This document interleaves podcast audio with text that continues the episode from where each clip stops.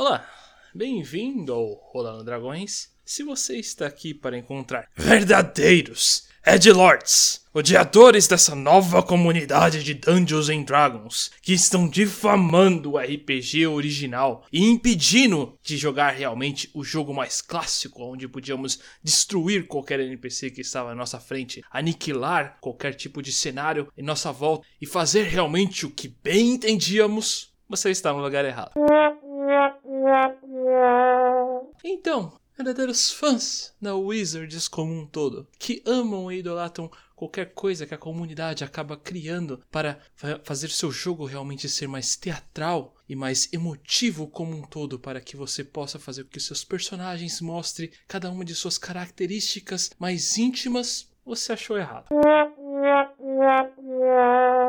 Mas, se está aqui para ver pessoas que amam D&D a quinta edição e se esforçam para mirar não apenas nossos jogos, mas jogos de toda a comunidade, com monstros novos, builds melhores e até mesmo algumas homebrews diferenciadas, agora sim você está no lugar certo. Eu sou o e aqui ao meu lado está o nosso criador de builds, o cara que faz com que seus personagens sejam os melhores naquilo que vocês necessitam, o André, ou Atom. Do outro lado aqui nós temos nosso criador de monstros. Se você precisa realmente de qualquer tipo de besta específica para fazer com que desafios melhores as suas batalhas, esse aqui é o Douglas ou Vondrell. E hoje temos o nosso guia de classes. Vocês estão aqui há um bom tempo no Rolando Dragões, sabem que no último mês nós normalmente utilizamos esse, mas antes disso eu peço para vocês que por favor sigam realmente a, a guilda do Rolando Dragões. Nós temos tanto um Facebook, um Instagram, um Twitter. Lá vocês vão encontrar esses monstros e builds que eu mencionei. Ainda mais organizado do que isso, nós temos aqui no nosso YouTube do Rolando Dragões. Nesse aqui vocês vão encontrar tudo isso aí com vídeos ainda mais detalhados para que vocês possam interagir com maior facilidade, mais organizados também. Então não se esqueçam de curtir, compartilhar, se inscrever aqui para expandir ainda mais a guilda como um todo. E peço principalmente que, se quiserem realmente ter uma conversa conosco, que siga a gente no Discord do Rolando Dragões, lá onde nós mais interagimos com o pessoal, respondendo perguntas, tirando dúvidas e tentando melhorar o jogo de todos. Jogando alguns memes também, eventualmente. Na verdade, é a coisa mais constante que a gente faz. E Além de tudo isso, nós temos aquele site roxo que não pode ser nomeado por aqui. Lá nós fazemos o Admirável Mundo Velho, uma campanha de D&D todo sábado umas 4 horas da tarde e eventuais outros jogos para ver o Ivar morrendo. Então, não mais que isso, nós vamos então para o guia de classes com Praise the Sun Paladino. Ou seja, o total leal besta.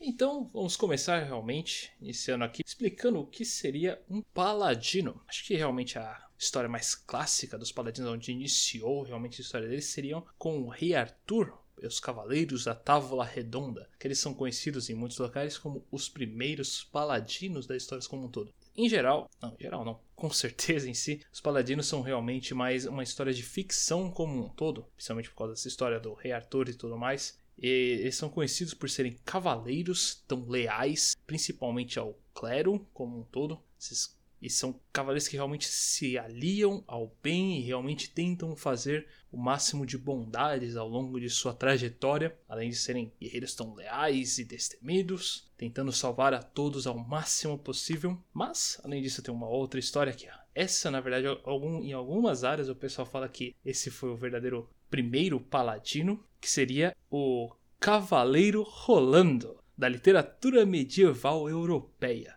Não tenho certeza se é só na Europa que ele é conhecido como o primeiro, mas esse particularmente me chamou um pouquinho a atenção, não só pelo seu nome, para quem não conhece, ele era, ele era conhecido como um paladino de, do Franco Carlo Magno, com diversas histórias e músicas também, principalmente. E esse daí ele foi ele era, acho que as principais histórias que ele era conhecido em, francês, que ele era Holland, mas também na Itália, ele era conhecido como Orlando. E o Ivar sabe que o paladino Orlando foi uma das principais influências para criar o Orlandeus do Final Fantasy Tactics. Então, só de imaginar que o Rolando Dragões, eu sei que não foi com essa base que foi criado o nome dele, mas que o Rolando Dragões pode ter alguma coisa a ver com Final Fantasy Tactics, abriu um sorriso muito grande no Ivor, por isso eu prometo que meu próximo personagem vai ser um paladino chamado Rolando. Coloco aqui então a minha nota de demissão a mim mesmo.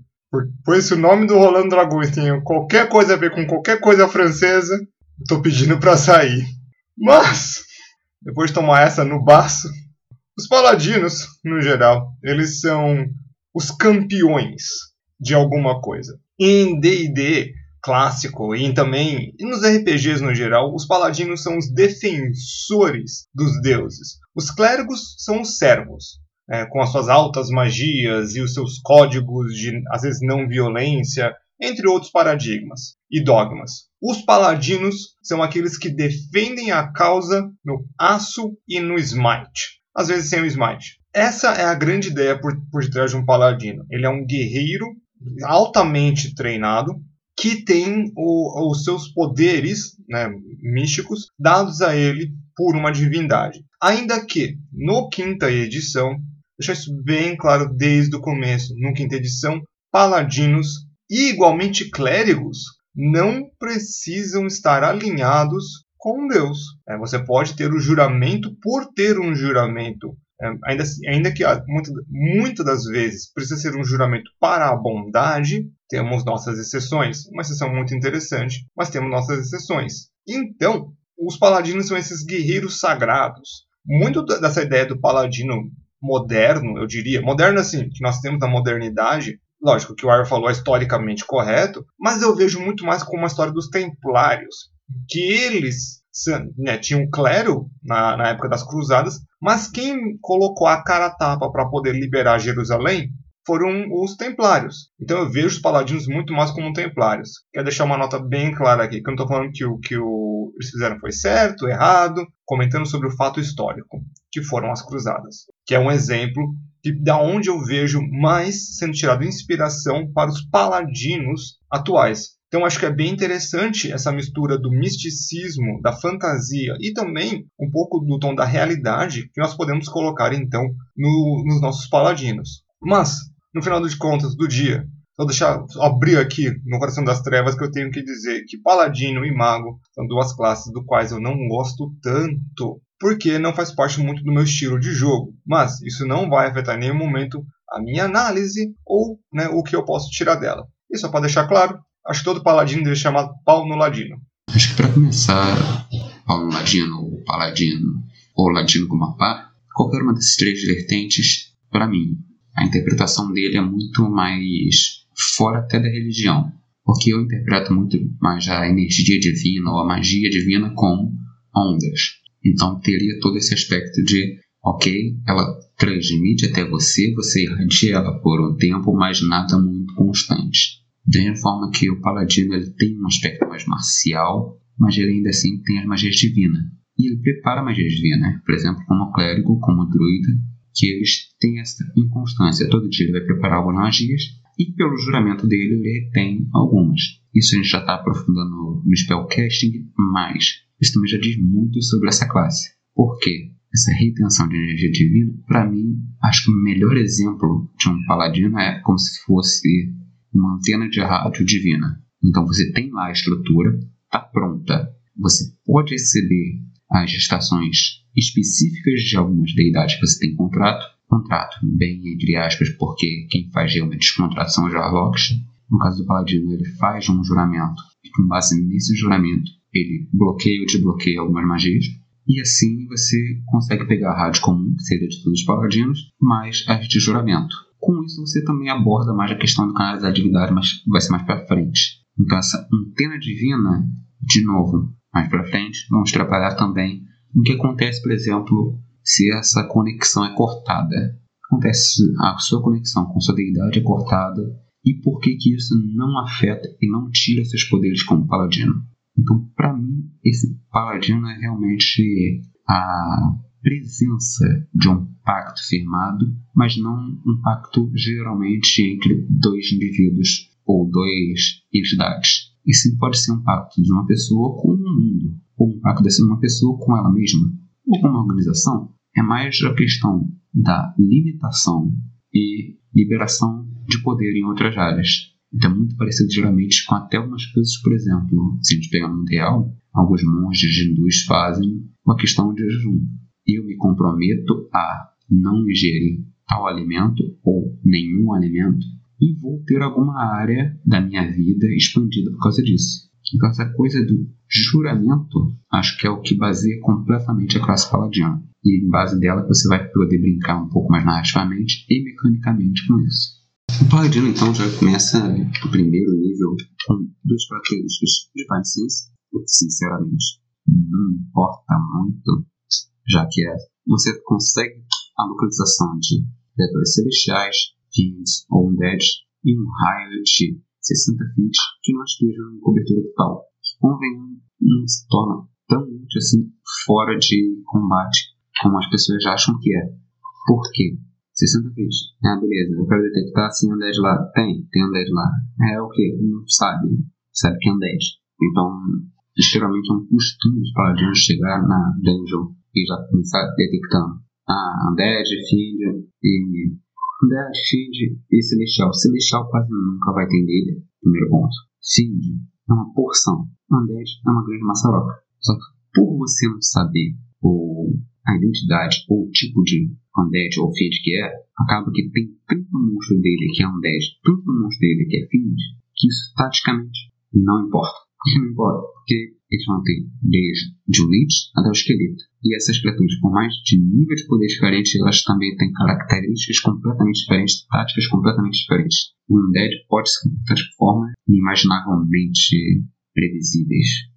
Você não consegue prever o que é um Undead só por saber que ele é um Undead. Você consegue supor o tipo de dano. E talvez, assim, pegar. Ah, não, ele talvez tenha dano necrótico. Mas entre esses dois, dano necrótico não tem muitas defesas contra ele nível baixo também. Então, você consegue dentro detectar a presença. O que aqui ele está dizendo é até ser próximo onde você sabe a localização de qualquer. Chama, então aonde que ele é útil. Ficou invisível. Agora sim, você sabe a localização dele e presente. E consegue saber onde está nesse raio. E ele não pode estar em cobertura total. Então, dentro de uma dungeon também fica complicado porque até onde é cobertura total? Está numa sala trancada, cobertura total. Então muitas pessoas simplesmente ignoram isso, não ultrapassa ou simplesmente, ah não, eu não sabia. Por mais que não soubesse, fica a certo ponto que é uma característica tão meia boca que ela deveria fazer isso. É basicamente isso. O único uso dela é paladino chega na dungeon e ah, quero usar detectar Divine Sense. E não, não fez nada, porque tem cobertura total, tem uma sala trancada. Enfim, você pode sair seu número de uma vez de carisma, no long rest você recupera os outros. E isso aqui, diferente do que alguma pessoa possa pensar, ela não é passiva o tempo todo. Você tem que aumentar sua presença, seus sentidos para fazer isso. Leon agora sim a coisa ficou interessante. Você tem um poço de HP igual ao seu nível vezes 5. Você pode usar sua ação para drenar esse poço e restaurar HP o quanto você quiser dessa pessoa, desde que seja até o máximo do poço. Esse efeito não tem. Essa característica não tem efeito em testes de constructos mas o ponto tático dela eu posso usar só um de HP. Para que serve só um de HP? Para levantar o cara que está zerado e evitando ele fazer esse dash throw e poder agir por conta própria. Que aí você não fica gastando, ah, vou usar aqui um desses quatro mais carisma que seria o Healing Word. A ele toma 10 dano. Seria o máximo, seria mais do que o dano que você conseguiria com Healing Word. Deitou de novo. Então você não desperdiça cura. Além do fato que não é magia, não usa slots e não pode ser cancelado por Counter Spell. Então essa habilidade compensa completamente a inutilidade da última. Divine Smite. Divine Smite é quando você pega e gasta um slot para dano radiante extra e esse dano é 2d8 radiante. Se for um dead ou fiend, esse dano aumenta. Esse dano sempre aumenta 1d8 ou de gasto até lá na frente que ele vai receber um upgrade e vai aumentar de dano. Mas em geral ele vai fazer o que? Você pega e se está atacando uma criatura melee, você pode gastar esse slot e você tem que acertar uma criatura. Ou seja, você não conjura antes e, ah, se acertou, gastei. Não acertou, gastei mesmo assim. Como outras magias. Como magias, na verdade.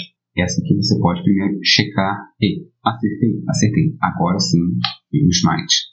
Chega a certo ponto você me ultrapassa por você saber que crítico, acertei. Portanto, smite, dobra dano do smite. Ela é muitas vezes confundida com a mecânica base do paladino, quando na verdade a mecânica base do paladino não é assim ofensiva, e sim as diversas aulas que coexistem nele vão ter aulas. no nível 6. No nível 7 vai ter a aura de subclasse. Todas as subclasses vão trabalhar com auras neste nível.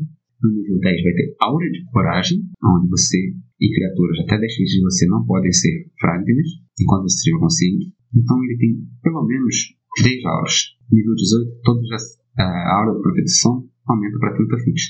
Então você vai expandindo seus auras até um certo ponto que você é um suporte só de estar de pé. Então, o problema de paladinos tanques, que, ah, não, vou tancar para o meu grupo, melhor do que sem eles, é 90% dessas auras, são todas, elas exigem que você esteja consciente. Se você for o primeiro a cair, não vale de nada seu sacrifício. Então, você tem que ter um instinto de autopreservação muito bom para ajudar paladino. É que muita pessoa vai errar. Outra coisa é, nível 2, você começa a ter Spellcasting, onde você preparar metade do seu nível de paladino, mais carisma de magias, e vai ter um estilo de luta. Esse estilo de luta ele vai variar de algo mais físico, mas depois do tacho também vem uns três que seriam mais místicos, mais magia, que seria Blind Fight. Você tem Blind Sight de 10 feet, Blast Warhol, onde você pega dois candidates de clérigo e usa um no lugar, Interception, onde diferente do Protection, que todo mundo já sabe o que faz, mas se não sabe, lê o livro do jogador, o Interception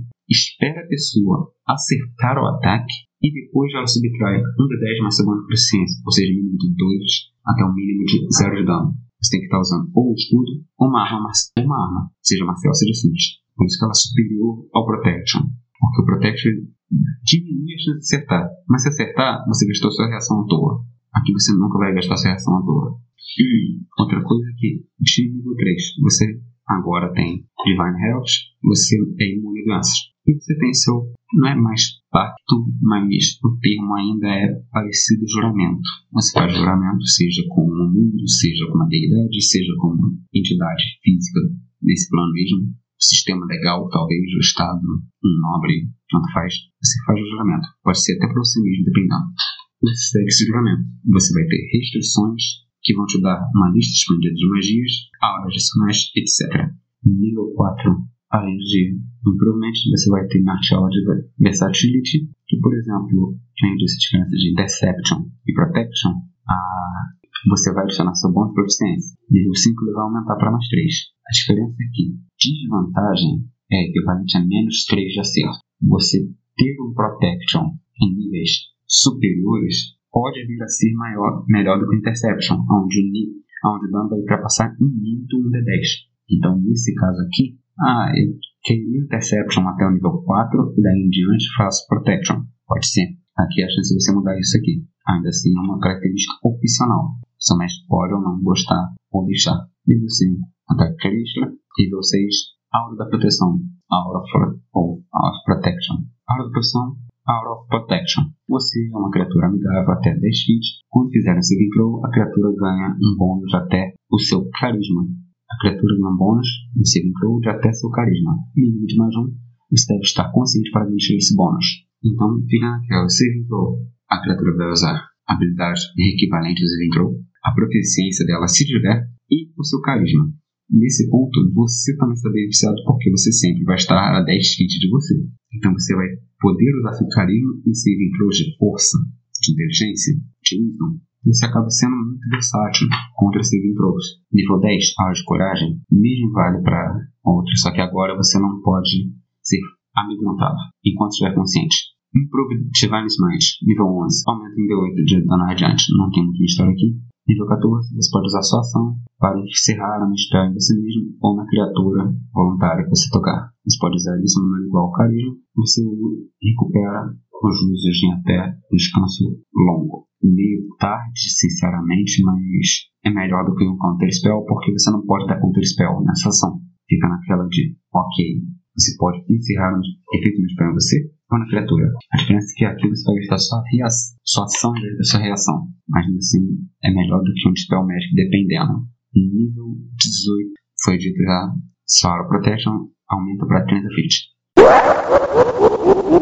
Então, o primeiro de nossos paladinos que devemos falar é o da Vingança! Bom, isso aí realmente, como o próprio nome acaba ditando, é um paladino que ele está ligado realmente, ele está conectado, sua, sua promessa é realmente da vingança que ele acaba tendo. querendo realizar. Na grande maioria das histórias que o pessoal acaba fazendo, seja realmente porque normalmente, né, aquela trágica história que acaba tendo um tipo de vilão, um inimigo da humanidade que acabou destruindo o seu lar, sua casa e toda a sua família, e com isso ele precisa se vingar dessa criatura, desse ser, dessa pessoa que acabou aniquilando, destruindo realmente toda a sua infância e a, a, construção realmente da sua existência. E por isso ele agora precisa realmente acabar pactando realmente essa vingança que ele acabou surgindo nesse momento. É uma história bem padrão, é bem é estupidamente simples, mas tem muito fator de enredo aí que dá para ser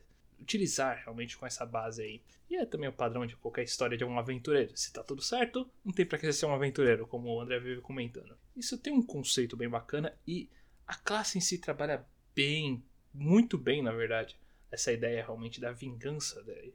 Porque, além do pacto em si ser, ser, ser ligado realmente a esse ódio pessoal que você acaba tendo, muitas das magias que, a, que esse pacto acaba te trazendo tem um contexto lógico com essa vontade em si dele. A primeira magia que é, as magias em si no level 3, né? Que você acaba adquirindo depois que você faz o pacto, no level 3. Então a primeira que você tem é o Bane. Tem muito o que dizer, é realmente um tipo de maldição, um encantamento bem interessante. Esse daí funciona bem a ideia. O Hunter's Mark, se você realmente é um cara que está caçando alguém específico, ter um Hunter's Mark é uma grande vantagem.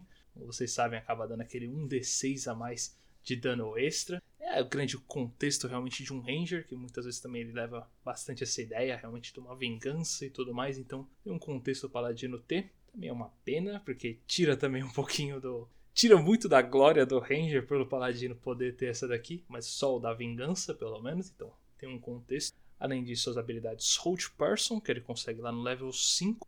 Uma magia level 5, na verdade. Ele... Ah, level 5 mesmo. Não, tá certo. É no level 5 mesmo no quinto nível ele acaba pegando então uma magia de. Ele começa a utilizar magias de nível 2, que seria o Hold Person. Tem realmente essa ideia de fazer uma paralisia, realmente uma pessoa. Tem muito contexto para que você consiga realmente ir atrás da pessoa, que esse negócio de ficar puxando ele. E o Misstep, que aumentaria consideravelmente sua seu andar realmente para chegar mais rápido ao seu objetivo. Literalmente, com você podendo ser quase que um bárbaro, subindo onde você bem entender, para você chegar onde você precisa. Esse negócio de você perseguir realmente alguém. Particularmente, eu acho o Paladino da Vingança uma das classes paladinas na minha, para mim assim, pro Ivar é uma das que eu mais utilizaria. Contexto é um dos meus favoritos porque a história é simples, é prática realmente de ser feita e tem como utilizar bastante para que melhore o contexto como um todo. Eu particularmente gosto da simplicidade e dá para trabalhar realmente para ser uma coisa mais incrível e bacana. E principalmente porque o Ivar não gosta de estar muito linkado a algum tipo de deus, porque, sinceramente, se eu fosse um mestre, eu faria da bosta. Às vezes, tempos extremos pedem medidas extremas, e o Paladino da Vingança pode ser uma dessas medidas extremas. Um ser muito mais agressivo, muito mais fora do padrão. Né? O André vai falar um pouco mais sobre a, a quebra de paradigma que foi do 3.5 para 5e, né? E o Paladino da Vingança demonstra muito bem essa quebra de paradigma, pois é que ele é um paladino agressivo. A lista de magia deles diz isso. O Channel Divinity também dele não é um Channel Divinity do tipo protegerei meus, meus amiguinhos assim, descerei-lhe a porrada, desgraçado. E essa é ideia do Paladino da Vingança. Ele é um cão de caça de evil. Você é evil, você é mal, você não faz o bem, o seu local é debaixo da terra. Essa é a filosofia de pensamento. É assim que um paladino da vingança vive, na caça. Essa é a interpretação que eu tenho de, um, de como funcionaria esse tipo de ser. E como eu disse, muitas das vezes a gente pode ter inspirações históricas aí para esse tipo de coisa. Nós temos vários tipos de ideias do qual, por exemplo, uh, polícias especiais ou até mesmo grupos, associa associações especiais do quais são feitas para caçar indivíduos, ou até mesmo grupos de indivíduos, e com fanatismo religioso, muitas das vezes, dentro dessas organizações. É exatamente isso que um paladino da vingança precisa ter. Esse, essa ideia total do que o mal precisa ser destruído a qualquer custo. E nem que esse custo seja a própria moral e a própria é, o mundo à volta dele. Eu não vejo um paladino da vingança se, se importando muito com o bem-estar geral ou quais são os danos colaterais que ele causa. Ele, ele vai caçar o mal, ele vai destruir o mal. O resto, os outros paladinos e clérigos podem até ver depois, mas ele é feito para isso, para destruir o mal. E aí qual é esse mal, ou como ele ocorre, aí já é uma visão de cada jogador, talvez do mundo. Cada um vai ter a sua interpretação do qual é o mal, o mal maior. E aí é,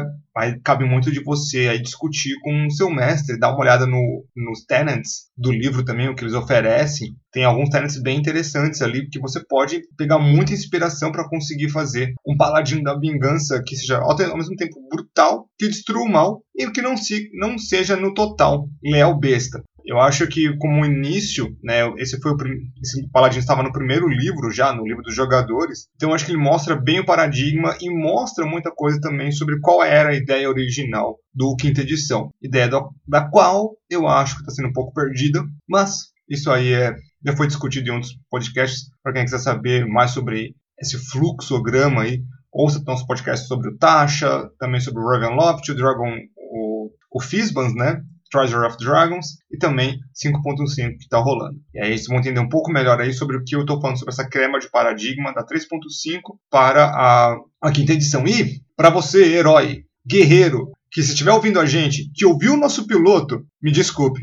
Chega aquela vibe toda Copa de Slayer que o Douglas não viu, o Evan conhece, mas em geral essa, esse tipo de monstro específico é uma maior daquele guerreiro não vou dizer que não fala Paladino porque o próprio anime, mangá todo, já é bem específico que ele é da classe guerreiro. Então, por exemplo, o segundo vai ser o Sem Piedade. Inimigos, ok. Sem Piedade para o mal maior. De novo, porque inimigos normais, eles até podem ter um pouco da sua piedade, mas seus inimigos jurados não. Ou seja, no caso da Alice, políticos, aqueles criminosos colarinho branco que corrompem o sistema, etc. Esses elas não teriam piedade, elas não deixariam passar. No caso, os inimigos jurados, eles vão aprender, como disse, toda essa vibe mais pessoal da sua história do Paladino e, em geral, você consegue até deixar passar. Bora colocar aqui na mesa um exemplo do que Douglas falou seria o Frank Castle. Para ele, bandido é bandido e se é bandido não merece perdão. Ok, ok. Está certo, está errado, não disse nada disso, mas de, pelas condições mentais do personagem, é assim que ele vê o mundo. E a partir disso ele faz o que faz, e que nem foi dito no, na cena, no julgamento dele até, o dedo dele está coçando para matar vagabundo. Então fica naquela de ele não vai parar. Por quê? Porque esse é o juramento dele. É isso que faz ele levantar da cama. Assim a gente chega por qualquer meio necessário. Então, seus princípios morais não ficam na frente de exterminar os seus inimigos jurados. Mas aqui que está o sentido de juramento da vingança e não de juramento de eu quero acabar com todos os inimigos maus do mundo. É vingança por um motivo. Porque quem não é da sua vingança não tem nada a ver com sua vingança, aí você tem o dogma, restituição. Se os meus inimigos quebram um, é por causa que eu falhei pará-los. O mal que foi feito ao mundo, às pessoas, ou até mesmo por suas ações enquanto isso, eles precisam ser restituídos. Então aqui que eu consigo entender mais o Paladin da Vingança como um smooth criminal, estilo Michael Jackson, que seria aquele bandido do bar, ao mesmo tempo que não é nem bandido e nem um policial certinho. Ele é mais ou menos um justiceiro. Então aqui a gente já vê também, por exemplo, aquela vibe mais Thomas Shelby. Você é um cara mau, mas é o nosso cara mau. Por quê? Por mais que ele tenha as suas ações duvidosas, ele não prejudica os seus ou aqueles que não têm nada a ver com isso. Vai lá e sempre restitui. Então, essa vibe mais beleza. O juramento é de vingança. Contra quem? Contra X. Quem não é X? Pode viver em paz. Mas se você for, aí você não vai dormir quieto. Aqui, acho que Douglas teve uma, um pequeno engano, mas é algo até normal de acontecer quando você olha esse paladino a primeira vez.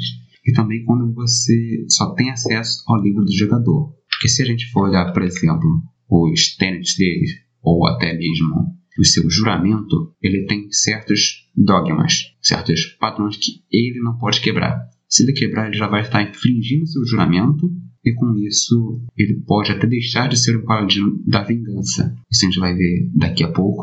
Acho que já é minha quinta quarta vez falando isso, mas em geral, esses dogmas que seriam para o julgamento da vingança e de mudando de julgamento para julgamento é lutar contra o mal maior. Aqui a gente teve, por exemplo, Alice Landale, que foi do Dark no início, antes mesmo de ser gravado, ela, a personagem saiu e o jogador também saiu por questões mais de seus estudos. Então teve ela que, para ela, o mal maior era a politicagem, era o mundo político. Então seria até interessante ela ter ficado para continuar para ver o que, que ia dar. Porque aí depois teve os jogadores se envolvendo mais com a política local e até ficando com o rabo preso que nem James Douglas. Então, esse inimigo mal maior é muito subjetivo. Você pode fazer qualquer um. Que nem a Douglas disse: ah, não, o mal, você é evil. Não precisa ser evil. Pode ser, para aquele paladino, quando ele fez juramento, os caóticos. Pode ser quem se mantém na neutralidade. Pode ser uma raça específica fazendo já uma vibe mais ranger. Ah, eu não gosto de Goblin. Se eu ver um Goblin, eu vou parar o combate e vou bater no Goblin. Porque para mim ele é o maior. Porque fui eu que minha casa, tudo aquilo. Steve Rogers já vem aquela vertente, tem a ilha, ok, tá para aceitar, é outro juramento. Mas em geral, essa coisa mais do fundamento da ordem da sociedade como um todo, de que as coisas têm que fluir, ideal e bom, esse é o plano de devoção.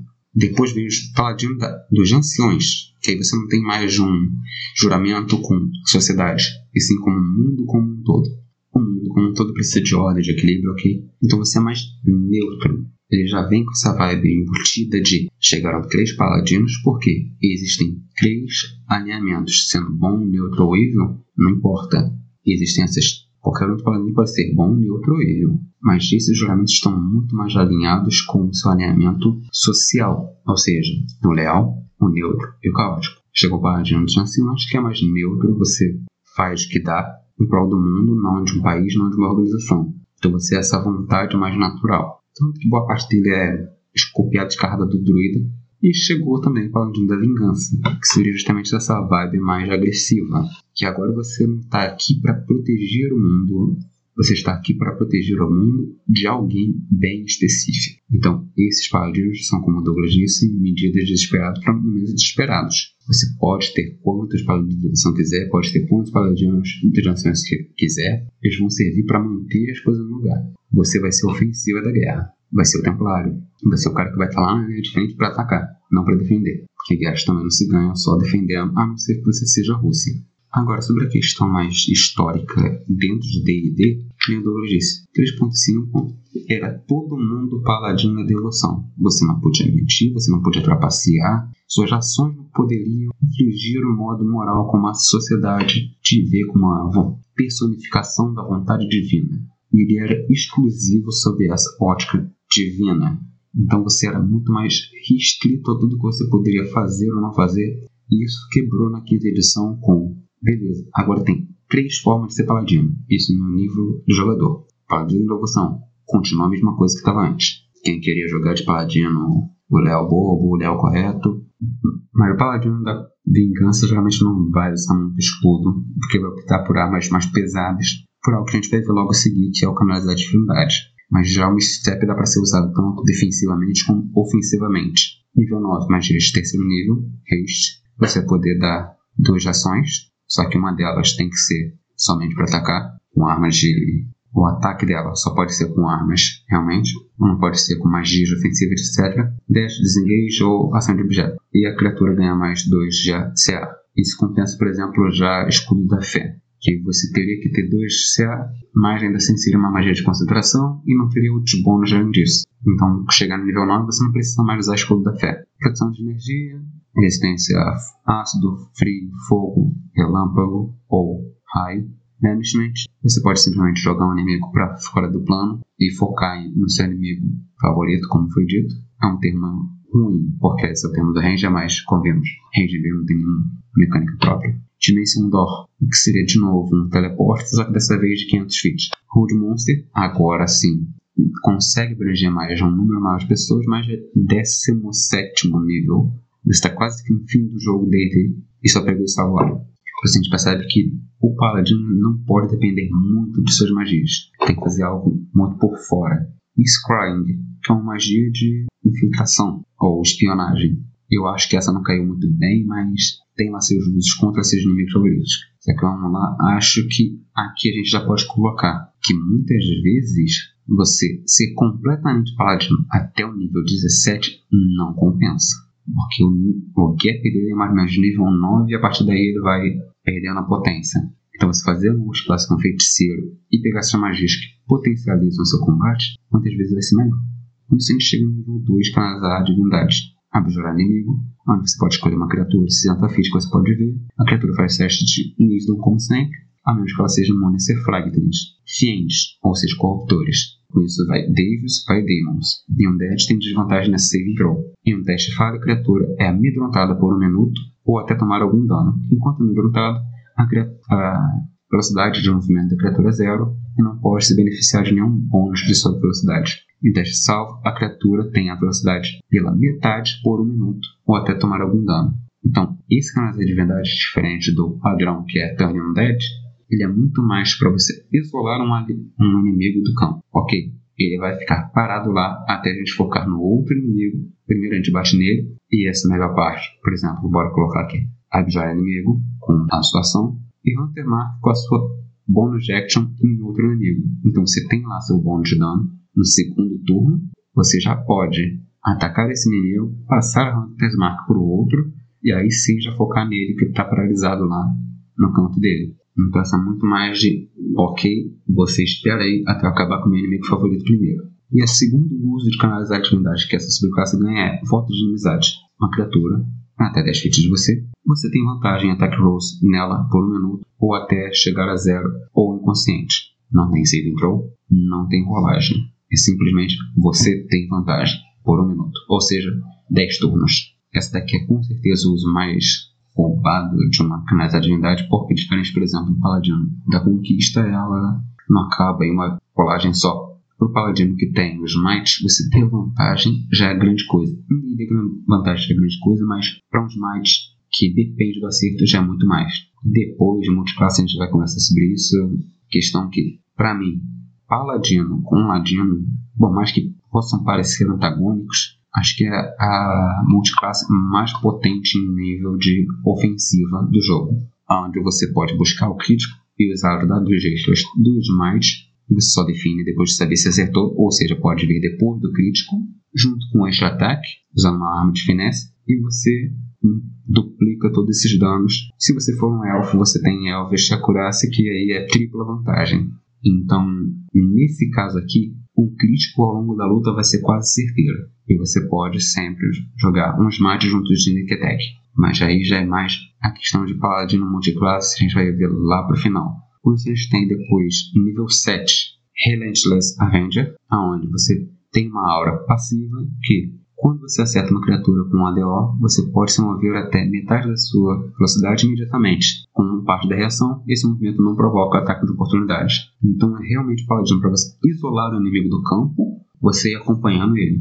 Veja um ADO, eu me movo e eu já vou para onde ele iria, interrompendo o movimento dele e seguindo direto. Com isso você pode adicionar também o bônus Sentinela. O bônus, ou, com isso você pode também adicionar o Fit Sentinela no Power da Vingança cai muito bem a partir do nível 7 com essa hora. Você pode ter essa hora no nível 7, nível 8, pega o Feat Sentinela, se você mais permitir, como sempre, e você já pode, beleza, eu parei meu inimigo, vou usar metade do meu deslocamento para entrar na frente dele de novo, fazer de novo a dela ele tentar continuar a seguir caminho. Então você pode ficar nessa de combate ofensivo e defensivo ao mesmo tempo. Soul of Vengeance, nível 15 a autoridade que você fala com seu voto de inimizade te dá maior poder sobre seus inimigos. Quando criatura sobre esse efeito faz um ataque, você pode usar sua reação para fazer um ataque melee contra a criatura que estiver no range. Então é basicamente o, de novo, o sentinela.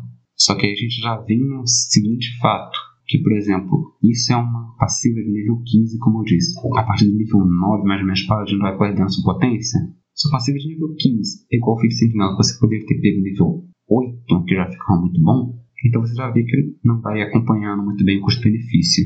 E nível 20, Anjo Vingador, você assume a forma de um Vingador Angelical. Por uma, você pode usar sua ação, por uma hora você tem uma transformação. A Asas te dá um Flying Speed de 60 feet, e você emana uma aura de ameaça de 30 feet. Primeira vez que o inimigo seu entrar na área começar turno lá, a criatura deve ser sucedida em testes de vantagem ou estar frightened por você por um minuto ou até tomar dano. Ataque rolls contra a criatura. Frightened vão ter vantagem. Só que, de novo, nível 20. Por mais que você tenha frightened e vantagem em várias criaturas ali, não é, por exemplo, o do canalizar a divindade que você faz a velocidade dela ser zero. E você só pode atacar um determinado número de inimigos. Então, você perdeu o sentido de ter uma transformação nível 20 para ter só isso. Porque você não vai poder fazer isso de novo, a menos que eu faça um descanso longo. Entendeu? Que fica sempre essa coisa de, não está compensando. Agora então falando da parte mais técnica da coisa. Bora então para o nível 3 de Paladino, onde você faz todo esse juramento, cumpre esses dogmas durante sua vida como Paladino e ganha as magias de juramento. O que, que seriam essas magias? Ele foi dito, todas as magias do Paladino elas vão ser preparadas da seguinte forma. Você tem metade do seu nível mais carisma, é o número de magias que você pode preparar. Mas sempre duas magias por nível de slot você vai ter sempre preparado. Você não precisa passar aquela uma hora preparando. Que vai ser no nível 3, Bane Hunter's Mark. Bane sendo ela mais controle de beleza, vou dar uma maldição aqui nos meus inimigos, eles vão me acertar menos no grupo menos também. Hunter Mark, o Aiva colocou bem colocado no D6 de dano, mas ele também serve para a seguinte tática. Ok, eu vou pegar, dar muito dano em um cara, deixar ele fugir para ele me levar até o covil. Por quê? O princípio da Hunter's Mark, e isso até seus níveis superiores, é não é você ficar dando um D6 de dano a mais. Isso existem muitas outras magias que fazem, tipo Rex. É de você ter vantagem em rastrear aquele inimigo. Por isso que é uma magia específica de Ranger. O princípio dela é muito mais dessa tática do que você eliminar inimigos rápidos. Então você vai eliminando, vai eliminando. Chegou no último, fugiu, beleza, bora pro covil agora. Quinto nível, Hold Person, que é a única falha dela que só funciona no humanoide, mas tirando isso, ela é muito boa, principalmente pelo fato que você não precisa preparar, então você não está perdendo nada tendo ela ali é um bom backup, principalmente para campanhas mais políticas, mas para ocasiões sociais, por exemplo. Então você dá aquele cagaço no inimigo, já usei, recomendo, e o Tox está até hoje no além vida, se cagando de medo por aquela intimidação crítica expertise de Road Pass. Misty Step que seria um teleporte de 30 feet. Sinceramente, é muito mais maleável, mas ao mesmo tempo que como não é uma concentração e o Paladino não tem tanto slot assim, o custo dela é caro. E temos uma menção honrosa inserida aqui nesse podcast, que seria o Paladino Wolfbreaker. Esse daí realmente é um paladino bem interessante, pois a ideia dele é que ele acabou quebrando realmente o seu pacto como paladino anteriormente e agora ele é um. fica lá no canto escuro ali, o mais chamador de Edlord possível dos paladinos. Esse sem nenhuma dúvida é o Wolfbreaker, pois quebrou o seu voto de paladino. Ele agora, apesar de ainda ser um paladino, em quesito assim, né, na classe, ele agora realmente tem umas fatores um pouquinho diferentes, afinal de contas, com essa quebra de contrato, ele acaba tendo realmente umas habilidades diferenciadas porque ele está, meio que foi banido pelo ah, pelo deus anterior dele ou pelo seu pacto anterior, seja qual for. Acabou até tem como realmente criar toda uma história bem embasada de como isso tudo aconteceu e rolou. E é uma classe que me chama a atenção, de certa forma. Se for bem utilizada, realmente a história dele tem como fazer muita coisa no universo e o contexto. Mas, como eu acabei de comentar, é uma coisa que chama um bocadinho os Edgelords quando acaba chamando a atenção. Quando, quando algum deles quer fazer um paladino. Então, normalmente isso não é tão trabalhado quanto deveria. Tem bastante ideia realmente com os undeads, os mortos, pessoas que realmente não são do plano do além, por assim dizer. Dá para trabalhar legal, mas nem sempre ele é tão bem utilizado quanto eu gostaria. O Oathbreaker, ele vem aí como uma medida de segurança, né? Porque quebrar, quebrar o juramento do Paladino sempre algo, foi algo que eu poderia dizer que era um tanto... Pô, o Paladino tá quebrando o juramento, vou tirar os poderes dele. E fica naquele negócio que induz aí algum tipo de mestre muito punitivo ou algo parecido com isso. E Wolfbreaker é uma solução mega simples que você pode fazer, porque o que nós tínhamos mais próximos disso era o Algoz no 3.5. E o Algoz era uma classe bem diferente, era bem diferente mesmo do Paladino. Ele tinha Sneak Attack, ele tinha Half Casting, era, um, era uma mistura de tudo com nada que vou ser bem sincero, eu curtia o algoz, achava o algoz mega, mega interessante. Então, Wolfbreaker, ele é uma medida de segurança implementada em jogo. A ideia dele como essa medida de segurança, para mim, ela é fantástica. Eu gosto muito de ter isso porque nos dá uma permissão interessante. O Tasha, esse daqui não é do Tasha, é do DMG, mas o Tasha trouxe a ideia de poder trocar de classe, de subclasse, para ser mais específico, por uma quantia de ouro. Regra da qual, discutivelmente, acho ruim, bem ruim. Uh, não aplico na, nas minhas mesas, ao menos que tenha realmente um mega plot que seja interessante para isso. Mas eu já faria isso de qualquer jeito. Mas o Paladino tem uma desculpa muito mais interessante, que é a quebra do juramento dele. Então, e ele se torna aí realmente evilzinho, né? Ele fica aí é, com, com relacionamentozinho com Undead, né? Tem outras coisinhas mais evil. E eu acho que é bem interessante a temática dele. É como a gente sempre diz por aqui: quando a mecânica e a narrativa andam de, mão, de mãos dadas, é onde realmente nós temos aí um grande favorecimento do RPG como um todo. Então, é interessante, eu gosto do Wolfbreaker, eu acho que o Wolfbreaker deveria ganhar pelo menos uma versão para você começar como Wolfbreaker, para realmente ser um paladino mais evil mesmo. Você, quando você fala algo sobre os paladinos uh, dark, vamos dizer assim, eu acho que o Wolfbreaker é um bom começo. Mas vamos ver aí na, Agora não vai sair também, ou quer dizer, vai sair, vamos ver o que acontece, porque uh, a cada dia 5.5 fica mais próxima, então vamos ver o que acontece aí com o nosso amiguinho Wolfbreaker, que é assim fantasticamente interessante. Claro, o Spreaker, pra mim, acho que ele é o ápice da escolha. Que realmente, ok, ele não veio no livro do mestre, ele não veio no livro do jogador, já para essa ideia de, não, a gente quer fazer como se fosse uma punição por quebrar o juramento. Agora ele não é só neutro, ele é odiado pelos deuses. Deixa o cara, o Adlord, no cantinho escuro com aquele conezinho de burro por quê? Porque, por exemplo, a aura dele, nível 7, é de você aumentar o dano de criaturas Undead Fiend perto de você. Ou seja, isso aqui não foi pensando em, não, ele vai ser um bom necromante. Não, vai ser um deles ele vai controlar. Mas o resto vai atacar ele e vai atacar mais forte. Se ele tem os mais, mais fortes Undead, Undead também é mais forte contra ele. Então fica naquela de é uma faca de dois gumes sempre. Então, desde o canalizar a divindade dele, a aura dele, foi tudo projetado para ser uma classe punitiva. É uma coisa mais agressiva ainda do que o da vingança, mas esse agressivo para todos os lados. Que nem o Elva disse, acaba sendo uma isca de Adlord muito grande, que eu sinceramente gostaria dele como necromante sim. Você fazer algo para pegar Animate Dead e fazer ele atacar com um Dead. Então, para mim, ele é muito mais essa vibe do beleza, eu posso ou não servir nenhum deus, ou servir a um deus evil e pegar essa subclasse dele. Fica aquela vibe que dá mais camada de profundidade. Existe algo além dos deuses, existe algo além do mundo. Existe sua vontade própria.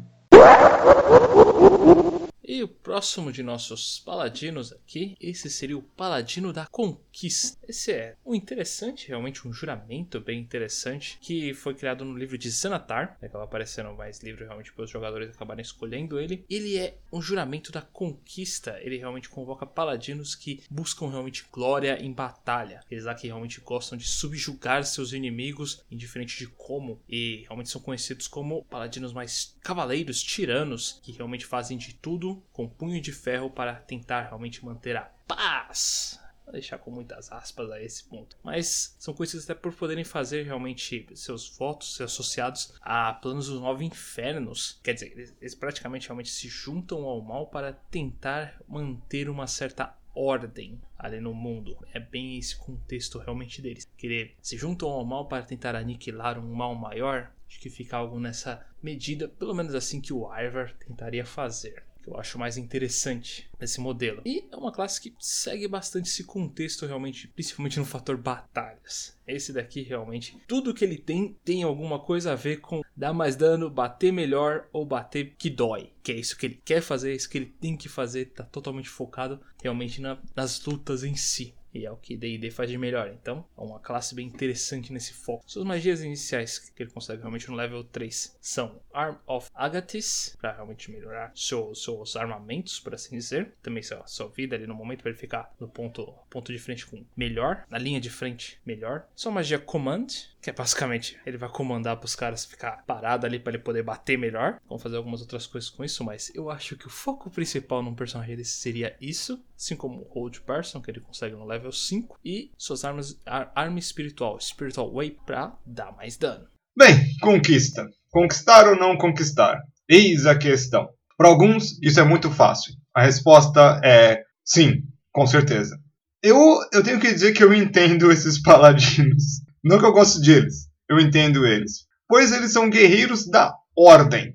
Né? Como o Ivar disse, até mesmo eles fazem trato com algumas criaturas, porque eles querem manter a ordem. E o mal deles, né, vamos dizer assim, colocar focado, o objetivo deles é eliminar o caos. Esse é o BO deles. Eles não gostam do caos, eles não gostam da desordem, não gostam da zona. Para eles é tudo bonitinho andando conforme a linha. Mas é a linha deles, ou a linha da lei. A gente vai entrar em alinhamento, que é um BO um pouco mais complicado, para quem quiser mais sobre alinhamento, a gente tem um podcast. Tô só falando propaganda hoje, nossa. E... É não, propaganda mesmo. Que é sobre problema com alinhamento. Porque quando a gente fala de alinhamento aqui, ah, o que é caos, o que é lei, é muito. é muito subjetivo, sei lá o que, paraná, paraná. Não, não é subjetivo. Existem dogmas em D&D, né? existem a regra do que é a lei e a regra do que é o caos. Isso aí é citado pelos deuses do mundo. Então, os deuses lawful são os deuses uh, leais, né, aqueles que fazem as leis, e os caóticos são aqueles que desobedecem às leis, e os neutros estão na praia observando tudo isso. Então, no final do dia, esse tipo de paladino eles têm um motivo apenas: conseguir com que o mundo fique em lei. É interessante porque eles podem ser lawful alguma coisa. O importante no final do dia é isso. E é uma, é uma, caracterização bem interessante do Paladino, porque você tira a parte do good, ele é um pouco desvencilhado, mas da parte do 3.5, mas ao mesmo não tanto quanto da vingança, mas ao mesmo tempo que tem ainda os seus paradigmas de coisas dos seus do leal besta. Agora é só o leal, não precisa ser besta. É bem interessante isso. Você conseguir ter essa tipo de vibe de personagem que te dê essa, essa coisa de controle. Eu sei que a gente está no momento de falar isso ainda, mas eu temo que esse de todos é o pior paladino. Aquele tipo de gente, sabe o que eu tô falando? Que quer controlar a mesa inteira, que quer falar que a resposta dele é certa porque ele é o paladino. Eu acho que esse aqui, ele é o para-raio desse tipo de gente que acha que é o protagonista e acha que é o líder do grupo. Então, ah, fica um pouco atentos aí com essa subclasse.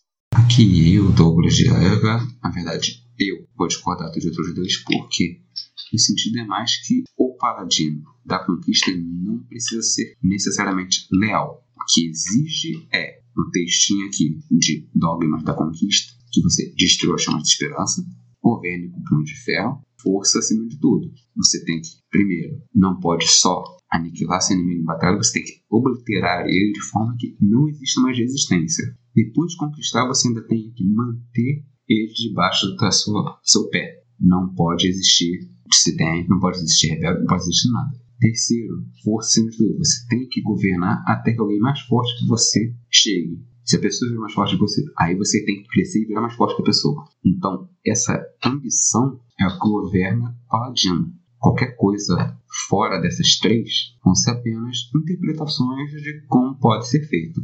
Você pode, por exemplo, ser uma força do abismo que veio para conquistar o mundo plano terreno. Você exige a ordem tudo certinho? Exige. Você é ordeiro? É leal? Não, de forma alguma.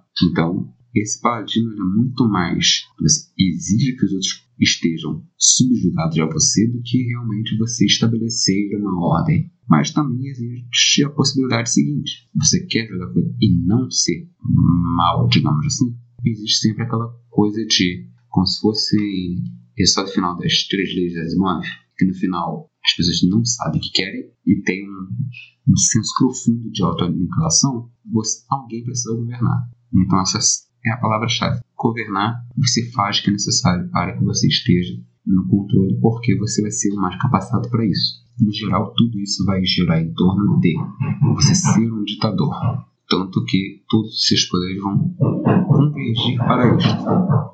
A armadura de águia, de comando e tal, são legais, são legais, mas o que vai importar no fim do dia vai ser canalizar a divindade. Que primeiro é com presença conquistador, onde você tem com uma ação você possa, cada criatura sua escolha que você possa ver em 30 feet fazer um teste de Wisdom. Essa criatura, se falhar, está fragment por você e pode repetir esse teste em cada um dos turnos.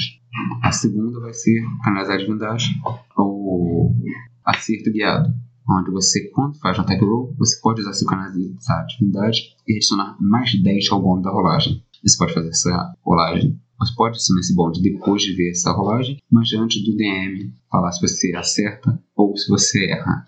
Então, isso aqui foi dito até na última sessão de Admirável Muito Velho, que tem certas habilidades desse tipo, que é sempre bom já avisar seu mestre que você pode acabar usando antes. Mas, em geral, essa canalizar divindade do acerto guiado, ela vai ser muito mais útil até o nível 7, mais ou menos, no early game, do que depois dela. Porque o que acontece no nível 7? No nível 7 você tem uma aura passiva de ameaça completa. Essa aura tem 10 feet, se estende em cada direção. Se uma criatura está fragment por você, a velocidade dela é reduzida a zero. E a criatura toma dano psíquico igual metade do seu nível de paladino, enquanto não tiver sob cobertura total. Então, nível 18, essa aura aumenta para 30 feet. Com nível 18, você consegue fazer já 30 feet, beleza, todo mundo aqui, todo mundo aqui, canalizar divindade, no Cristo Presença, está Fragment. Como está Fragment, está tomando dano passivo só por estar aqui. E é, está passivamente com deslocamento a zero. Então, meu ver desse estilo de luta desse paladino é muito mais uma arma de alcance, onde você use outras habilidades para conseguir dar Fragment em 10 feet, mantém esse cara lá, parado sempre. É quase como se fosse o voto de amizade. A diferença é que esse você não escolhe uma pessoa. É mais fácil de sair, é mais fácil de sair. Mas você também tem várias pessoas à sua livre escolha para isso. A partir disso, eu não consigo ver muito separadamente com outra que vai muito, com outra raça que vai muito bem, que é o Azimar Caído, onde você pode, desde o nível 3, conjurar uma área de Fragtens, e que se for Azimar antes do novo livro do Mordecai, Mordecai presente, Monster of the Multiverse, você consegue dar metade do seu nível como dano necrótico na criatura que está amedrontada por você dentro da aula. Ou seja, esses dois estacam, fazendo que você dê seu nível de dano, se você for puramente paladino, passivo, só do cara estar lá. Agora, se você pegar multiclasse e dar outros debuffs, como por exemplo um Dead Warlock, onde você tem também uma transformação e você pode usar magias como Hex, Maddening Hex, para ficar dando esse dano passivo, ao mesmo tempo que você acerta a pessoa de uma distância até que segura, você consegue extrapolar esse paladino como o verdadeiro ofensivo, muito mais do que o paladino da vingança. Esse aqui é para você dar dano passivo em várias pessoas ao mesmo tempo e um dano ativo muito alto em uma pessoa só. Então, para mim, ele é mais forte ainda do que o Paladino da Vingança com o Hunter's Mark. Continuando então, nível 15, você pode punir alguém por sua audácia. Essa é a descrição que está aqui, com seu acerto. Sempre que uma criatura é acertada por seu ataque, você ela toma dano psíquico igual ao seu carisma, mínimo de 1, se você não estiver incapacitado. Então, esse paladino aqui, você chega a um certo ponto que a gente já debateu que enfraquece. Porque, de novo, Azuma caído, ele já tem isso como passiva desde nível 3. Nível 20, Conquistador Invencível. De novo, uma transformação de um minuto, onde você tem resistência a todo tipo de dano. Você pode fazer um ataque adicional sempre que você fizer uma ação de ataque. E você tem um ataque melee, que é um crítico com 19 ou 20. Então, de novo, chega nessa vibe que não vale muito a pena Paladino depois do nível 9 último de nossos paladinos que vamos falar aqui nesse podcast, esse é o da Coroa. Esse é um paladino, como a gente aqui tava realmente discutindo aqui fora do, da gravação, é um bem basicão realmente, tipo, não vou falar, não tem como fazer errado, mas é pouco provável que você acabe conseguindo errar nele, por assim dizer. Pois ele não tem bem um pacto com Deus, ou uma entidade especial, ou até mesmo com criaturas do submundo para seguir, etc. Não, não, ele é um paladino da coroa. Então ele vai seguir realmente os dogmas que são melhores para a civilização que ele acaba realmente querendo defender, seja o reino, o reinado, seu grupo, essa pequena junção de pessoas ali, ele realmente faz o melhor para aquelas pessoas. Algumas vezes pode acontecer de que o melhor não seja necessariamente o que o rei quer, então ele deve. Pode acabar realmente tendo alguns pequenos problemas internos entre ele, mas é isso que torna ele bem interessante e ele vai sempre focar realmente no que é o melhor para a população, por assim dizer. Ele tem realmente alguns, alguns dogmas bem específicos, que seria realmente ser leal, ser um cara realmente muito corajoso, ter realmente a. Esse é, o, esse é o básico realmente dele. E o que dá realmente esse contexto de ele ser pouco dos paladinos leal e idiota. Mas na minha opinião ele até que funciona bem e até tem como retirar algumas vantagens disso. Depois nas notas um pouquinho. Mas seus, seus spells básicos que ele começa no level 3 é o comando, claro que sim, por ele ser realmente um cara da, da um paladino realmente da, da, da, população. Não, não é população. Paladino da coroa. Tem contexto de realmente ter essa magia comando, pois ele vai acabar comandando as pessoas específicas. Tem um certo fator de nobreza nele. Eu vejo isso com uma vantagem. E o Complete Duel, realmente fazer um duelo um a um com uma pessoa, uma coisa bem. Nossa, tem nem como dizer, de verdade é um bagulho realmente de um. Parece uma coisa de um rei realmente fazer uma coisa dessa, mas ter o cavaleiro do rei fazendo esse tipo de duelo entre, as pessoas, entre uma pessoa específica é uma coisa muito interessante, muito real. Tem, tem um contexto bem bacana. Além disso, e no level 5, então, ele ganha o Warden Bonds, que em si é uma magia level 2, não é? Que você, você tem que ter o, o, personagem tem que ter um anel de 50, um anel de platino de 50, que vale aproximadamente 50 POs. E pessoa em inscrição que ele vai acabar lançando essa magia também deve ter um igual. E no caso, ele acaba realmente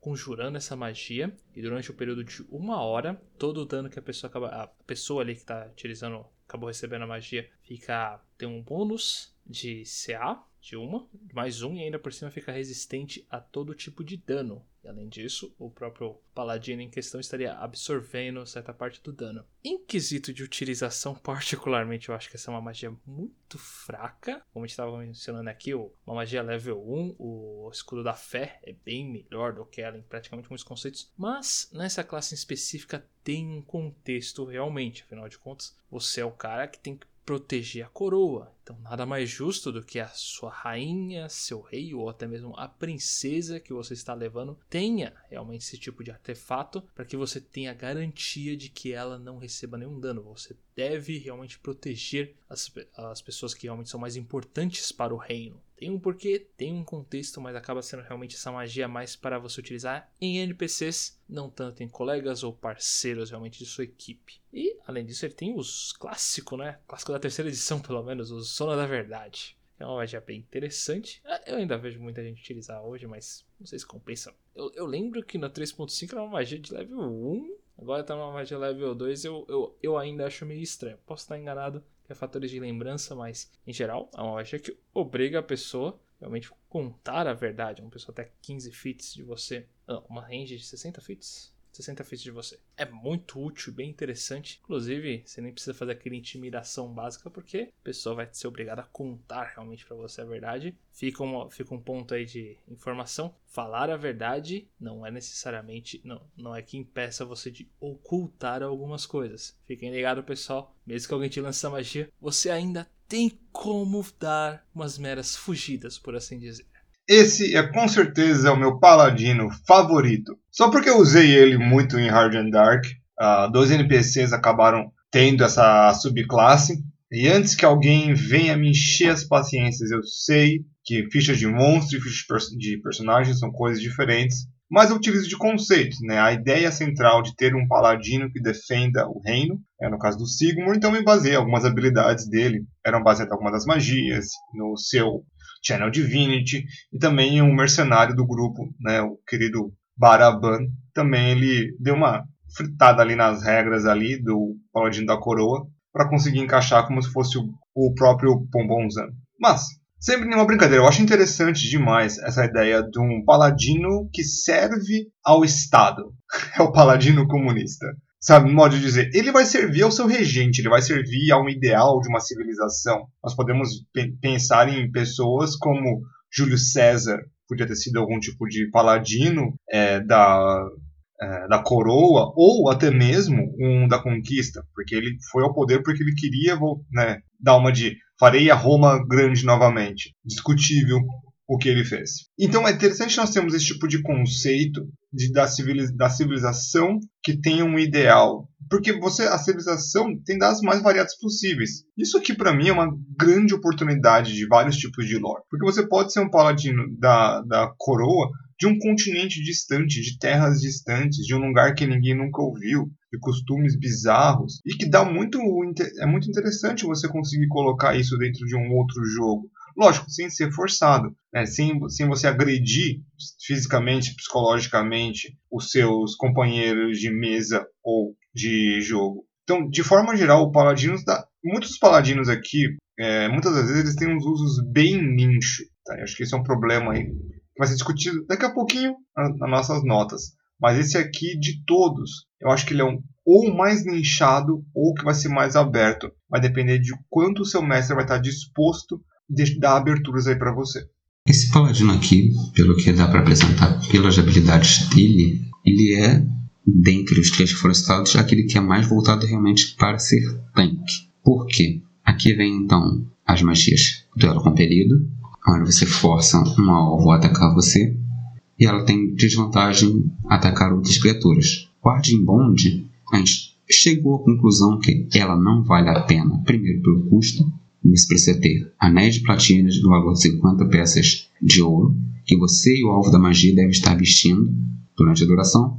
Ela custa uma ação, ou seja, já está caro, muito caro, para uma magia de nível 2, onde você tem que proteger um alvo. E também pela questão que você vai ter que escolher esse alvo para ser protegido bem antes. Não tem essa versatilidade de, não, eu vou escolher o fulano, agora eu vou escolher o ciclano. Você tem que estar vestindo o anel. Se você quiser usar isso para o grupo inteiro, você vai ter que ter pelo menos uns 4 anéis de 50 PO cada. Então fica naquela que é um preparo, exige um certo preparo anterior e é uma magia de nível 2. Uma magia de nível 2 já é uns mais nível 2 que você não está usando.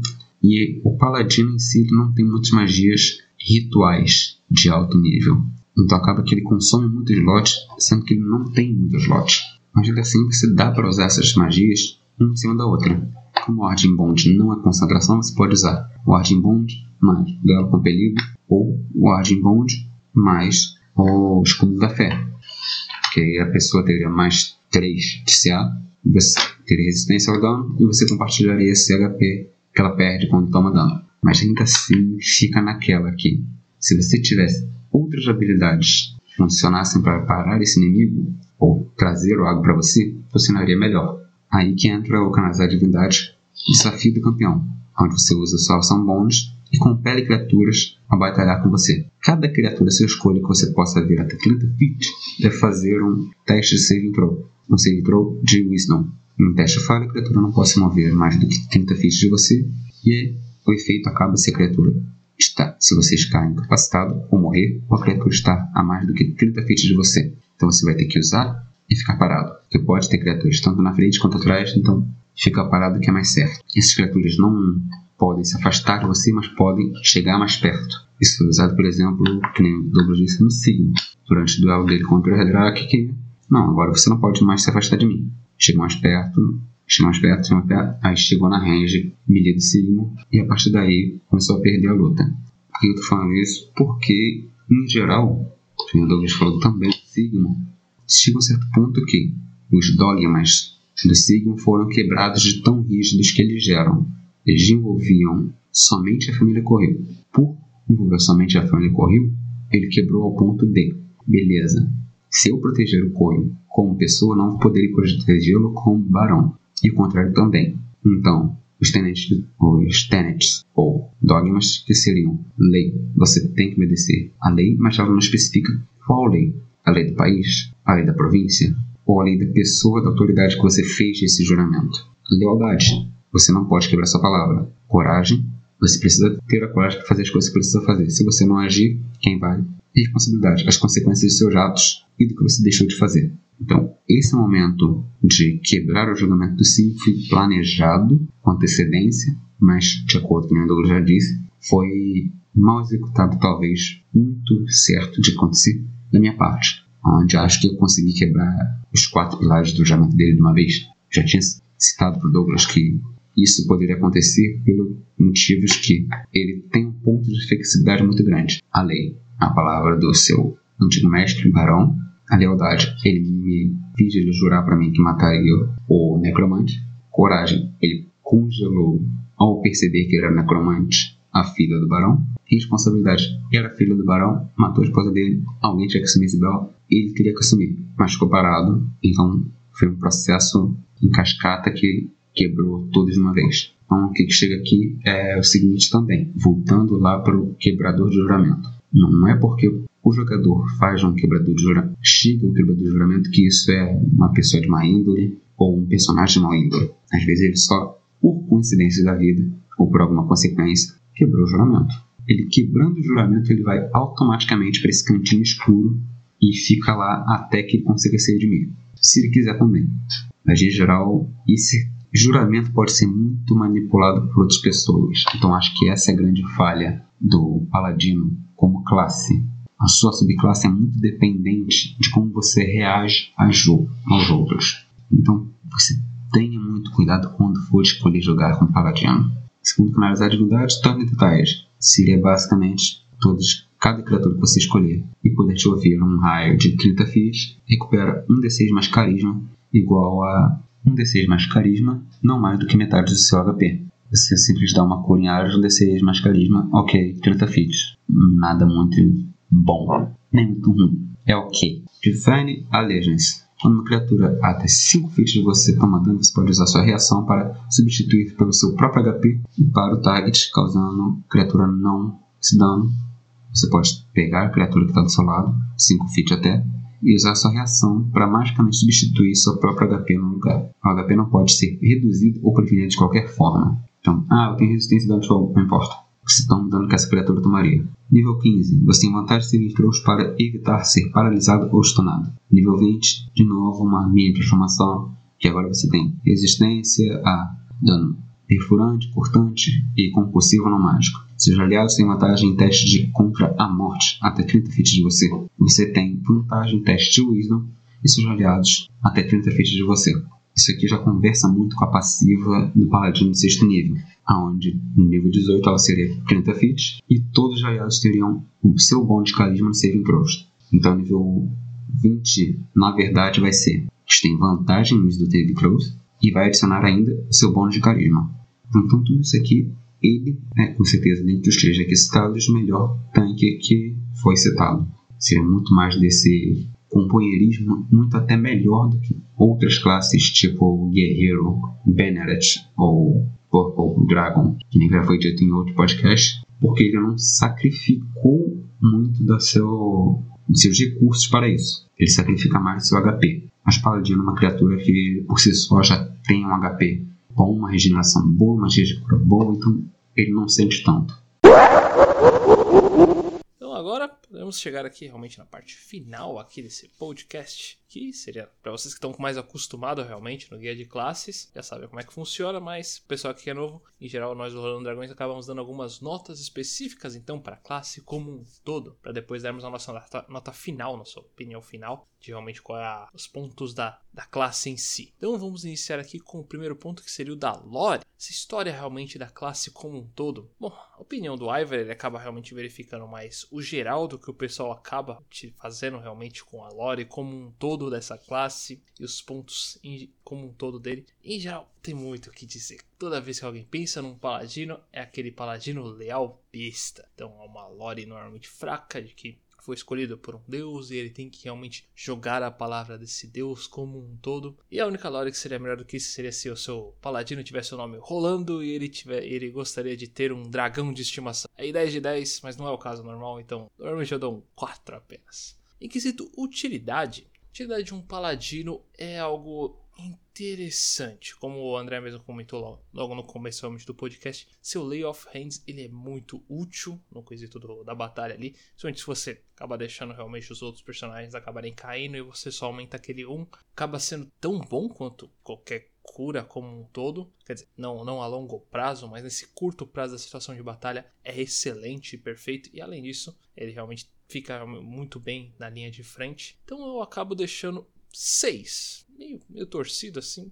Sabe, não, 5,5. 5.5. Normalmente eu não, não quebro ponto, mas nesse caso não é bom bastante para um 6. Então 5.5 de utilidade. No fator poder, ninguém quer levar um smite. Mas quando você dá um smite, é tão maravilhoso. Então não tem muito o que dizer. O poder realmente na linha de frente é algo muito vantajoso para o Paladino. Não é o foco principal dele, como o André falou, ele me convenceu disso. Mas ainda assim ele faz isso muito bem. E tem muitas subclasses que dão um dano muito interessante com ele. Então eu acabo dando um 7 para o Paladino, assim, merecido. Porque é o que ele faz bem. E o último ponto seria o da multiclasse. Apesar do Paladino realmente.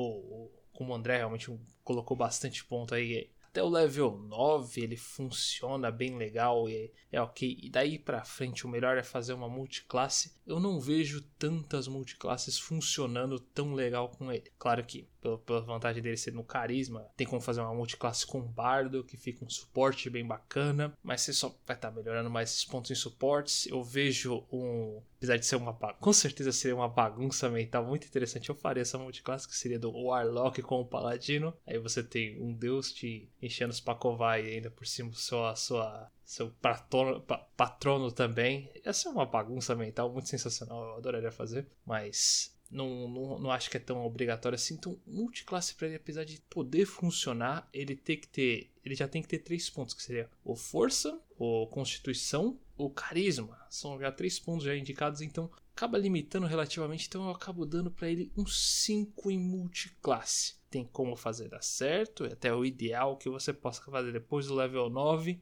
mas como o Ivar vê muito até o level 5 nas coisas, eu não vejo funcionar tão bem assim. Não é algo que eu obrigaria alguém, eu falaria, é, isso aqui dá certo. É algo mais ok. Olha, o Paladino é uma questão complicada. Eu juro, eu juro que eu não estou colocando a minha opinião aqui, tá? Uh, eu tento sempre focar ao máximo no que é apresentado, do que eu vejo e não na classe do que eu tenho minha opinião. Beleza? Lore. Olha, devido aí as referências históricas, tanto que o Ira falou, quanto as que eu já conhecia, os indícios aí das subclasses do, do Paladino. A lore do Paladino ela pode ser bem rica, ao mesmo tempo que ela também pode ser bem restringente a um jogador. O pessoal fala que alinhamento restringe, desculpa, o Paladino restringe muito mais. Somente quando você está em Paladino da Coroa ou algumas outras coisas, você vai ter um, um estilo de jogo bem mais restrito do que qualquer outra coisa. Então você tem um grande, uma grande platora para escolher quando se trata de escolher inicialmente, mas quando você escolhe você fica ali meio presinho. E não é assim toda subclasse não, tá? Não, esse argumento aí simplesmente não existe. Muito mais do que até mesmo um clérigo. Mas Uh, eu acho que uma coisa não vai dizer tanto sobre a outra porque você vai ter que escolher muito bem. Então, se você for um jogador inteligente, vai saber escolher um tipo de paladino bem bacana para conseguir conviver em paz com o seu grupo. Então, a nota da lore dele é 8. Utilidade. Aquele negócio, utilidade não é só campo de batalha, né? E aí se vai os mesmos problemas que se tem aqui. Só que o paladino por si só, por ser um suporte que precisa de três atributos, em outras eu sei que é um pouco mais de poder, mas assim, ele, a utilidade dele não é tão alta no meu ver. Ele é um bom suporte, mas fora do campo ele pode ser um grande peso morto, ele pode ser um grande babaca e acaba que ele dentro de batalha ele é muito útil como um, um suporte líder mas que é muito mais difícil você conseguir fazer um paladino bem feito. Então, utilidade para mim ele vai aí com 7. Poder. Paladinos são poderosos. É, eles são os guerreiros campeões. Eles podem se tornar extremamente fortes, como suportes ou fazerem algumas outras coisinhas. Mas em poder bruto, quando se trata de smite e auras, ele tem um bom desenvolvimento, mas não chega a um ápice. Uh, nem para mim, nem de um marcial completo, tá? Que seria, por exemplo, um guerreiro ou um bárbaro. E também não chega perto da utilidade que teriam, por exemplo, os especialistas, como por exemplo o bardo e o ranger. Sim, o ranger. Então para mim ele fica aí em poder com um 6 suado. Agora, em multiclasse, aí eu vou discordar completamente do Ivor, vamos ver o que o André vai falar. Porque para mim multiclasse é 10 O cara comba com Warlock, o cara comba com Bardo, com Sorcerer. É uma desgraça. Ele sendo combinado com outro Halfcaster, né, no caso aí podendo ser ou um Pact Magic com Warlock. Eu sei que é uma bagunça, eu sei que Paladino com Warlock parece uma parece bem zoado, mas mecanicamente falando, é uma maravilha, porque o Warlock só precisa de carisma. E o Paladino é obrigado a ter um pouquinho de carisma. Então você tem 14 de carisma, você vai, você vai, pra que, você vai querer esses slots? Para você dar smite de nível 5 num descanso curto. Repito, smite de nível 5 em descanso curto. Olha, não tem undead, não tem é, que vai conseguir resistir um X1 ali com você com tamanha pancada. Com Sorcerers vai conseguir fazer outros smites, você vai conseguir outros benefícios, algumas resistências até mesmo. Então, assim, multiclasse de Paladino, pela exuberância que ele tem, é 10. Lore. Aqui, que nem eu disse, tem dos Templários, qualquer guerreiro mais voltado para a religião, ou seja, a Idade Média inteira, teve, só que naquele caso lá, eles estavam trabalhando com um deus só. D&D, onde você tem milhares de deuses, uma centena de milhares de deuses, milhares de milhares de deuses. Aí você já consegue diversificar um pouco mais as coisas. Como já foi dito que depende muito, porque pode restringir, pode. Eu acho que não. Porque fica naquela. Um, um juramento te restringe, ok, mas essa restrição também já pode dar lore, porque já vão dar a parte que tudo consegue puxar uma história, desde a coisa ruim a coisa boa. A coisa ruim consegue puxar muito mais história. Então você ter esse juramento e você explicar o porquê que te fez jurar isso, por mais que seja, ó, a todos para a gente tem que fazer o mesmo juramento. Mas você fez esse juramento pelo quê? Então tem muito gancho aqui que realmente é mal aproveitado. Mas como já foi dito em outros, analisando classes, etc., eu não analiso pelo que as pessoas fazem, e sim pelo potencial da classe. Então, pelo potencial da classe, ela tem uma capacidade de lore 7. Porque não tem como. É um guerreiro, é divino, como eu disse, ele é uma antena divina. Que ele funciona, mesmo se ele perder o contato com o Deus dele, ele segue em frente sempre. Então, seguindo essa lógica, a lore dele é muito vasta e ele vai ser aberto em qualquer lugar do mundo. Por mais que você não tenha um Deus ok, legal, você tem um Deus maligno, se você fala que é um paladino e mentir Deus, você vai ser aceito em qualquer lugar no mundo de D&D quase sempre, até mesmo entre os ladinos, por exemplo, você falar que é de um deus, é, de um deus da trapaça, etc., você vai ser aceito. Em questão de utilidade, como foi dito também, em batalha ele é 200% útil, consegue pegar e fazer auras que dão vantagem para seus aliados, mesmo se ele não fizer nada, só a aura dele já está compensando. No tempo que tem as magias e alguns têm um setup já para suporte, enquanto outros têm um setup mais agressivo. Então, para mim, a utilidade dele em combate é sem igual, levaria um 10. A utilidade dele fora de combate, direi, sendo muito sincero, é mais por causa do spellcasting sendo variável. Spellcasting dele sendo divino, você preparando magias, além de pegar a sua pool de HP e poder curar doenças, seria uma coisa que você usaria somente com outras magias de nível muito mais alto, ele consegue fazer um bom trabalho de suporte. Ainda assim, vai ficar muito sobrecarregado por conta da sua, do seu background ou da sua raça. Não por ser tanto o paladino, mas sim pelo que ele era antes. Então, paladino orc vai ser muito menos útil que um paladino Wizard Folk, por exemplo, que cria ferramentas. Um paladino humano, marca da artesanato, pode dizer assim, marca of making, então ele vai ficar muito restrito a seus antecedentes de sua raça. Como isso seria até uma falha na classe, aí do 10 ao 0 fica 5, já entre combate e fora de combate. Poder, bora lá. Como eu disse, a questão poder é muito como a Eva disse. Ok, ela vai crescendo poder, tem um poder bom até o nível 9. Mas também existem muitas campanhas que nem vão até o nível 9 menos campanhas ainda que passam de nível 9. Então ele vai ter um poder muito diferente em campanhas de mundo sandbox, de mundo railroad e de mundos e de campanhas oficiais, elas já vendidas pela Wizard, de outras campanhas por outros mestres. Pô, é uma disparidade muito grande aqui o que ele consegue fazer de níveis 1 a 9, do nível 10 ao 20. Então, o poder dele fica prejudicado por isso, pelo próprio custo dele, porque, como foi dito, para você ser um paladino bom, você tem que ter força, tem que ter constituição, tem que ter carisma. Isso é literalmente até o pré-requisito dele. Você não pode ter zero em nenhuma dessas, nenhum desses status para ser um paladino. Então, no poder dele, eu vejo muito mais no seguinte: já vou até emendar com multiclasse que o poder dele está na multiclasse. Por outros motivos. Ah, você precisa investir os três de ser bom para ser uma paladino? Não. Porque é aí que eu acho que entra a subclasse. O foco dele de suporte vai ser definido pela subclasse dele. A subclasse dele é muito mais importante do que em outras como o mago, por exemplo, porque nele você define qual vai ser a sua estratégia, seu modo de operante. Um paladino da vingança vai precisar muito mais de força do que de carisma.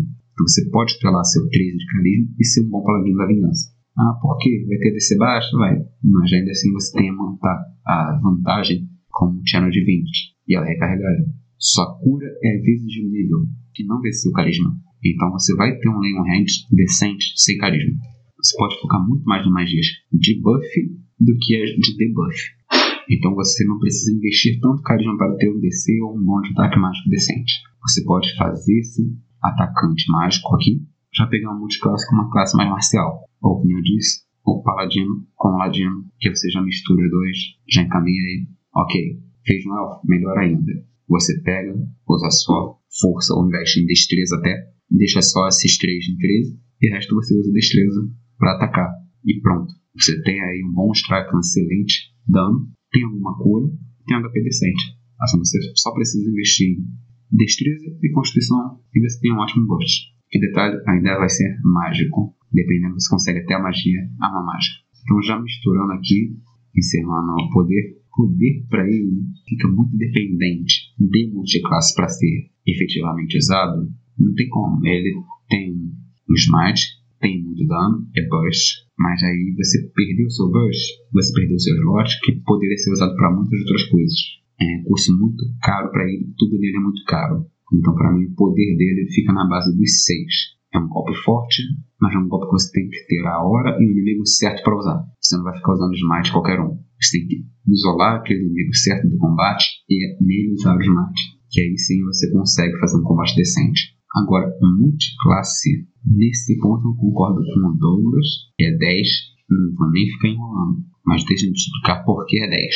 Se a gente for analisar o número de classes que usam carisma no D&D, consigo aqui identificar dos, das 13 classes, Bardo, 1, aí vem Paladino, 2, Sorcerer, 3, Warlock, 4.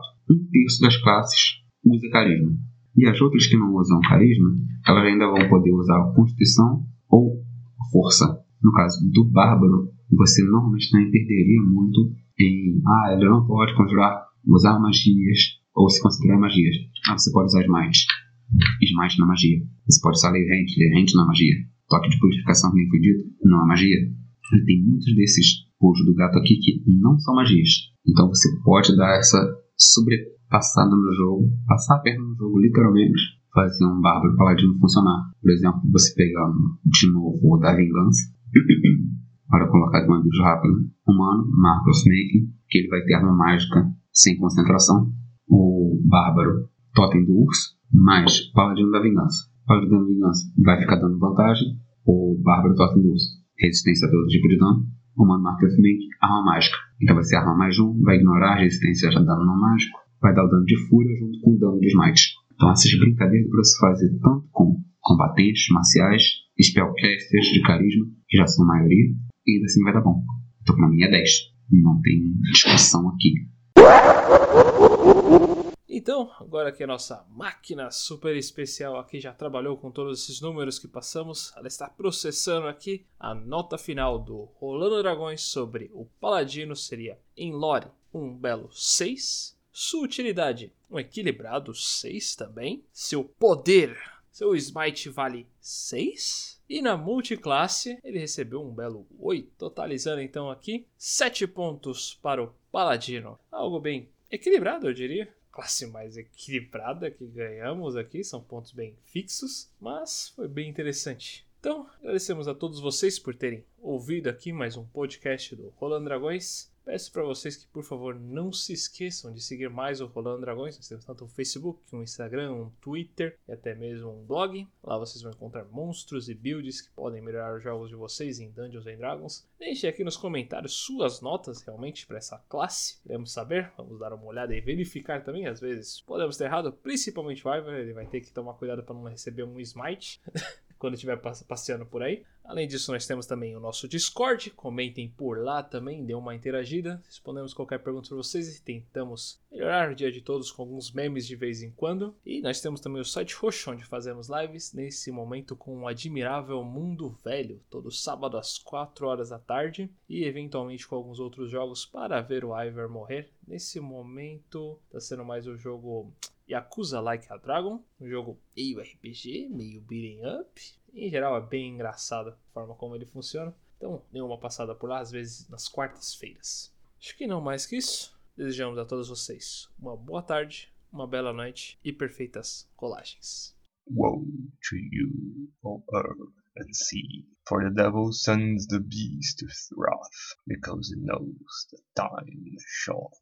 Let him who hath understanding reckon the number of the beast, for it is a human number. Its number is six hundred and six and six.